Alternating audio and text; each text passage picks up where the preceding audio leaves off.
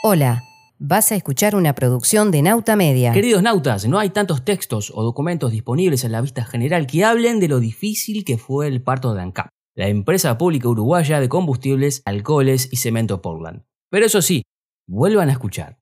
Empresa pública, uruguaya y combustibles. Esto, amigos, es una combinación explosiva. Y empiezo despacio, dice José Valle Ordóñez. Son nuestros protegidos.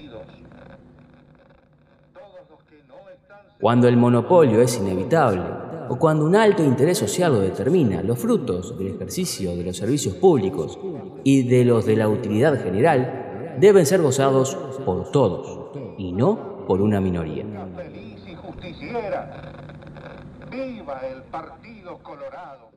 Con ese espíritu del año 1911, les vamos a contar sobre...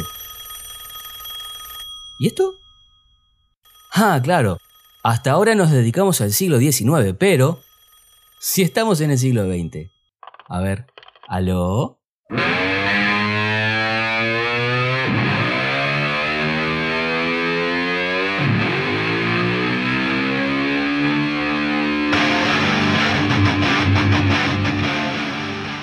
Especial ANCAP.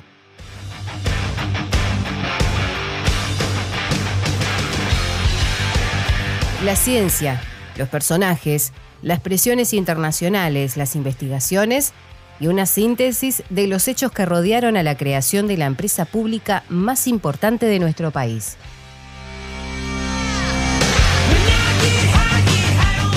Especial ANCAP, el segundo ciclo especial de Nauta Media Historia.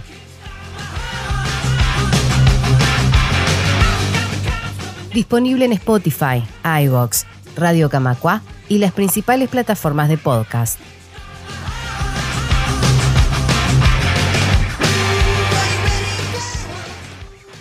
Capítulo 1. Arranca un sueño.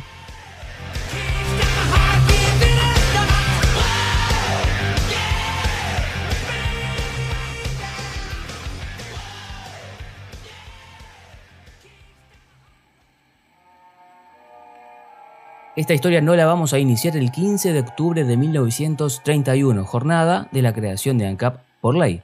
No, no. Viene de mucho antes. Nos vamos a una época con más carruajes que autos, así que saco mi galera, me pongo los guantes y salgo de bastón a las calles de 1906. Adelante, si me acompañan nos vamos hasta 18 de julio y Yaguarón porque Apuremos, apuremos el paso que salió de la edición de la tarde del día. La radio es de 1922, así que lo más masivo es el diario de 2 y 4 centésimos.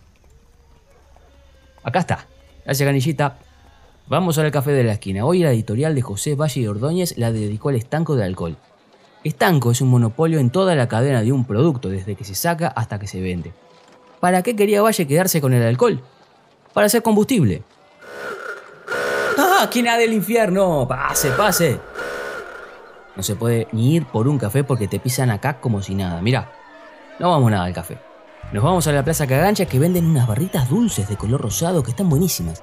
Las vende uno que te las corta ahí en su mesita con un hacha pequeñita. Se llaman caramelos Cande, con K suiza, como dice Milton Shinka en uno de sus libros de Boulevard Sarandí. Muy buenas tardes, estimable público pasajero que viaja en este colectivo. Por el estoy ofreciendo los caramelos de miel. Lo de miel y menta, lo de miel con guaco, de miel con limón y de miel con caritol. Los candelastra, cuanto más lo chupan, miren lo gastan, la de lastra, los crocantes maní, lo nuevo café con leche, lo de dulce y leche, cremoso, de la positiva y la vaquita loca, sin guampa o con guampa, como ustedes quieran. Los caramelos mentolitos, las pastillas Orte y la mentolito. Tengo las pastillas Shake, mentolo, carito de naranja, limón, ananá, lima y ácida de fruta.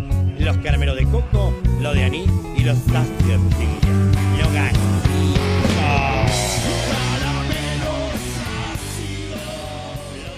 Muy bien, acá estamos, queridos nautas, a punto de conocer el resultado de las pruebas de una combinación casi mágica.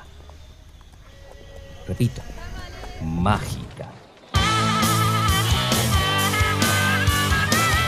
Resulta que la prioridad de las primeras décadas del siglo XX era la cuestión del petróleo y nuestra dependencia a esa materia prima.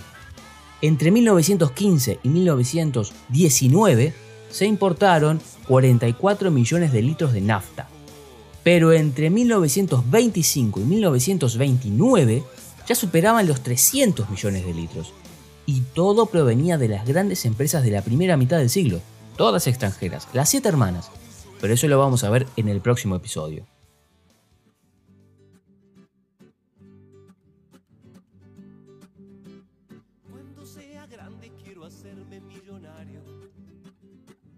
Acá en 1923 estamos para otra cosa porque arranca el sueño del combustible nacional. Carburante nacional. Se le dice porque se hace con materias que se cultivan en el país y tienen un precio final más bajo o igual al precio refinado importado. Miren, los ballistas en 1911 veían diferencias entre la cantidad de impuestos que los importadores de alcohol no pagaban y los beneficios económicos que reportaban al país. Entonces pidieron el monopolio, el estanco, como les decía hace unos momentos. Pero no salió porque los franceses presionaron, apoyados en las cámaras parlamentarias por los blancos herreristas y los colorados conservadores. Igual, a los ballistas se les cruzó la idea de hacer alcohol en una industria propiedad del Estado en 1917 y mezclarlo con minerales extraídos en nuestro país. ¿Saben dónde empezaron a buscar? En las canteras de esquistos que encontraron en Cerro Largo. La idea era sacar de esta piedra bituminosa y mezclarlo con el alcohol estatal. Los ensayos fueron muy alentadores según los informes del Instituto Químico Industrial, un proyecto científico y político del vallismo.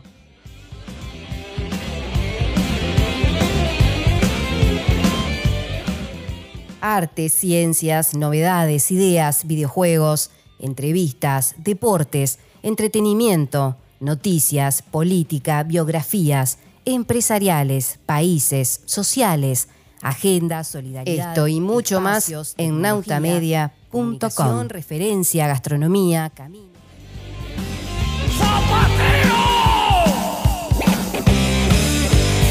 A medida que la importación de naftas crecía, el interés por buscar un combustible de producción nacional se incrementaba.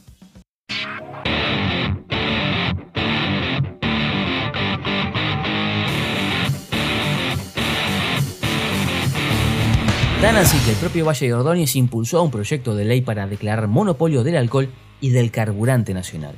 Esto ya es en 1921. Pero fíjense en los motivos para presentar este proyecto. A ver si no le suena algo. A Valle le parecía importante.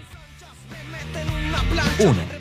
Frenar el drenaje de riquezas desde el país hacia el exterior por la importación de combustible.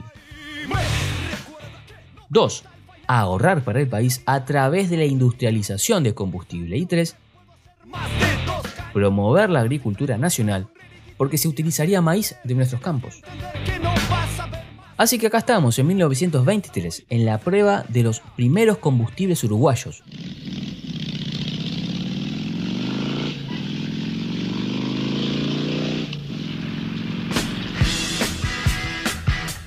una mezcla de alcohol nacional y nafta amarilla, con tres autos que hicieron el recorrido ida y vuelta desde el centro hasta Colón.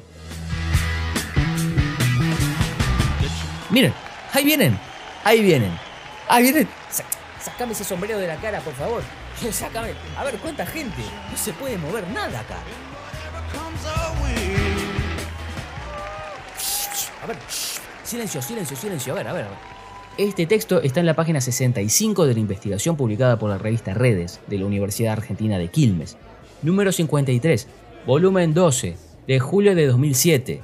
Hagan un Google. Su autora fue María Laura Martínez. A ver, a ver, silencio, por favor. Auto número 2425, marca Renault, del señor Valle y Ordóñez. Arranque normal, exactamente igual que con benzina. Benzina es otra manera de llamarla la nafta. Habiéndose realizado el arranque en frío. Marcha completamente normal. Subiéndose los repechos con total normalidad. Recalentamiento normal. Bien ahí. Bien ahí. Auto número 7818, marca Buick, del doctor Domingo Arena. Arranque normal, exactamente igual que con benzina, habiéndose realizado en frío. Marcha el profesor Goslino, que viajó en este auto, años después integraría el primer directorio de ANCAP. Observó una marcha perfectamente normal. El chofer... Bueno, está, te digo chofer, lleno de muchedumbre este siglo, ¿eh? Prefiero el anterior, te digo, te juzgan acá por nada. Bueno. Afirmó que en tercera marcha funcionaba perfectamente bien y que en primera y segunda el coche no tiraba tanto como con benzina, agregando que este hecho podría explicarse por no haber podido, dado lo imprevisto de la experiencia, regular la entrada de aire. Ah, bueno, está, está bien, bueno, si lo dice así, bueno, sabe, soy chofer. está, chofer le digo, cualquier cosa, te juzgan por nada. Me voy al siglo. Bueno. Auto número 6624, marca Strudebaker, del ingeniero Sundler. Arranque normal, recalentamiento normal, marcha normal. ¡Uruguay nomás!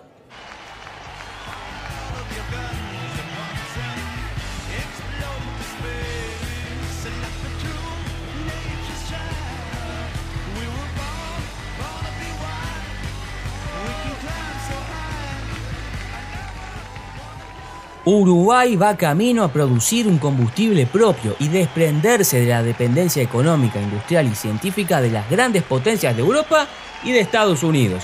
¡Viva! ¡Viva! Lanzo el sombrero al cielo por la algarabía. ¡Viva!